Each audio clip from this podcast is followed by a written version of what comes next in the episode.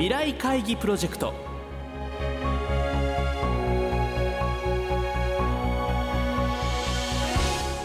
この番組は「世界を変えよう」をキーワードに未来に向けたさまざまな課題を企業のトップが提示し皆さんと共に解決策を考える日本経済新聞未来面の紙面と連動したプロジェクトです。今回は第一三共株式会社真鍋素直代表取締役社長兼 COO にご登場いただき皆さんへの課題を発表していただきます。真鍋社長からの課題に対するアイデアの応募方法などは番組の後半でお知らせいたします。聞き手は日本経済新聞鈴木亮編集委員です。御社の場合2025年ビジョンというものをですねお出しになっておられてですね、非常に話題にもなっておるんですけども、うん、その中であのがんに強みを持つ先進的なグローバル企業、はい創薬企業という、まあ、こういう表現をされてますけど、うん、あえてがんに強みを持つっていう、まあ、ここの部分ですね。どういうふうにしてここを強調されるの必要があったのかという、まあ、この辺りからまず教えていただきたいんですけども、はいまあ、いくつか理由はございまして、はい、まあ、まずはこの段階でがんって私ども言ってるんですが、うん、まあ、統合時点ですでにがんというのはその研究開発領域一つであったので、ずっと続いてきてたという経緯があります。その中で、まあ、パイプラインも充実してきたというのが一つありまして、えー、従来、まあ、第一三共その循環器領域とか、はい、あとは代謝領域とかが強かったわけですが。まあ、どこの製薬企業も同じだと思うんですけど、うん、やっぱりアンメットメディカルニーズっていうどこにその医療の、えー、ニーズがあるかということを見ると、やっぱりがんなんですね。うんうんうんある程度、まあ、代謝とか循環領域ですともう薬が出てきてて、えー、ある程度満足感はあるという状況があります。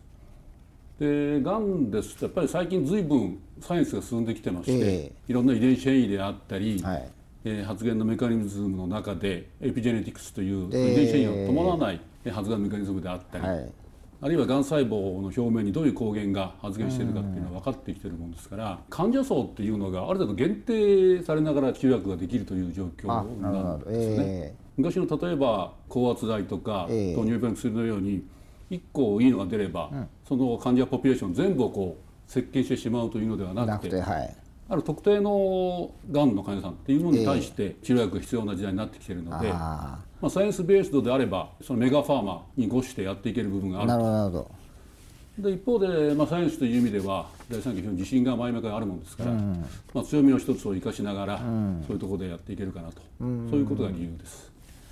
一番自信を持ってらっしゃる領域ってどこの中でもえー、と今ですね、ええ、私どもその ADC っていう、はいえー、アンタイボディドラッグコンジュゲートはいはい。はいえー、抗体薬物複合体っていうなんですね、はいはい、がん細胞の表面に発現している抗原をターゲットにした抗体を作って、はい、その抗体に制がん剤をリンカーでつなげて、うん、でその ADC というアンタイボディドラッグコンジュゲートががん細胞の表面の抗原に結合して、全てが細胞内に取り込まれて、で中で制がん剤が外れるもんですか？らっていうそういう薬がございまして。それは要するに正常な細胞は破壊せずにがん細胞だけスポットでこう、はい。がん細胞に特異的に発現する抗原に結合する抗体に制がん剤を運ばせてでそこで制がん剤が中で外れてがん細胞を殺すというそういうメカニズムですね。まあ制がん剤をどの程度抗体につなげられるかっていうのがもちろんあるんですが、うちのは非常に高性能で、いっぱい制がんがつけられてで普通あまりつけると、途中で血液中と落っことしてはいはいはい副作用が出るんですが、そこは安定しながらがん細胞に運べるという。ちゃんとそこまで届く、はいはい、それがもう国内もそれと海外からも注目されてる技術だということなんですね、えー、今年の6月もですね、えー、米国の学会で発表して、えーいろんな関係者の方が注目されているところですね。今もうこんだけボーダレスになってくるとですね、まあ、日本の製薬会社日本の国民のためだけっていうそういう意識はもうおそらくないですよね。望むらくはグローバルに受け入れていただける薬を作りたいなと僕らは思ってますので、えー、日本の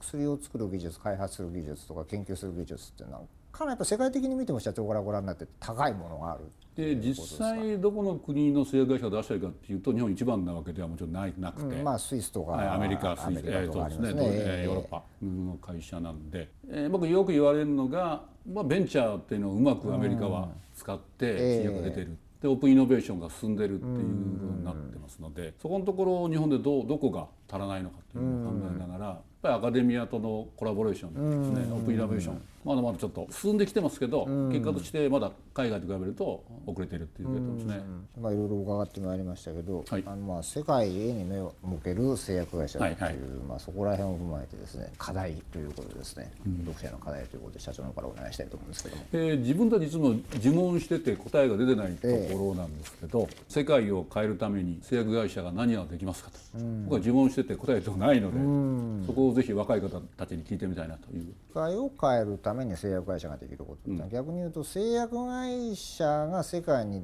どういう貢献ができるかっていうことでいうと、社長どんなふうに今お考えですか？我々は今製薬会社として薬作ることだけがもともとのもともとはそうですね。それからやっぱりパラメディカル含めて広がってくるので、再生医療っていうのも入ってますし、やっぱり随分変わってくるんだと思うんですね、う5年後10年後の医療って。そうです、ね、そういう中でやっぱり我々も変わりますし、で我々の現在の発想からすると割と現在延長線上でしかないのでそこはぜひですね少しこう飛躍したところでもいいので、うん、我々が想像しなかったような角度からのご意見とかですねいただければいいなと思います。お話は第一三共株式会社真鍋素直代表取締役社長兼 COO でした。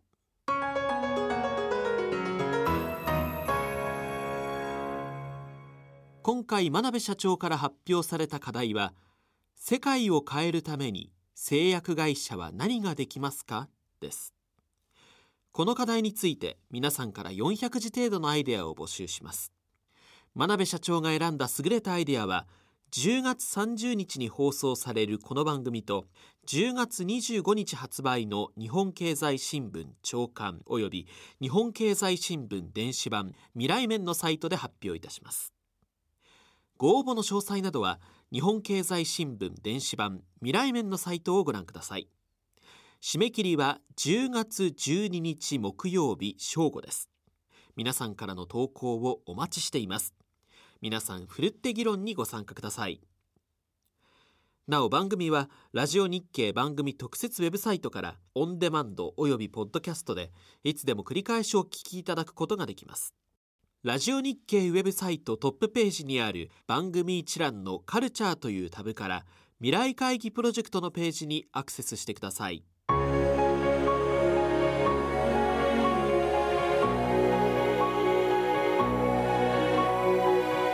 未来会議プロジェクト来週は引き続き第一三共真鍋社長のインタビューの模様をお送りします。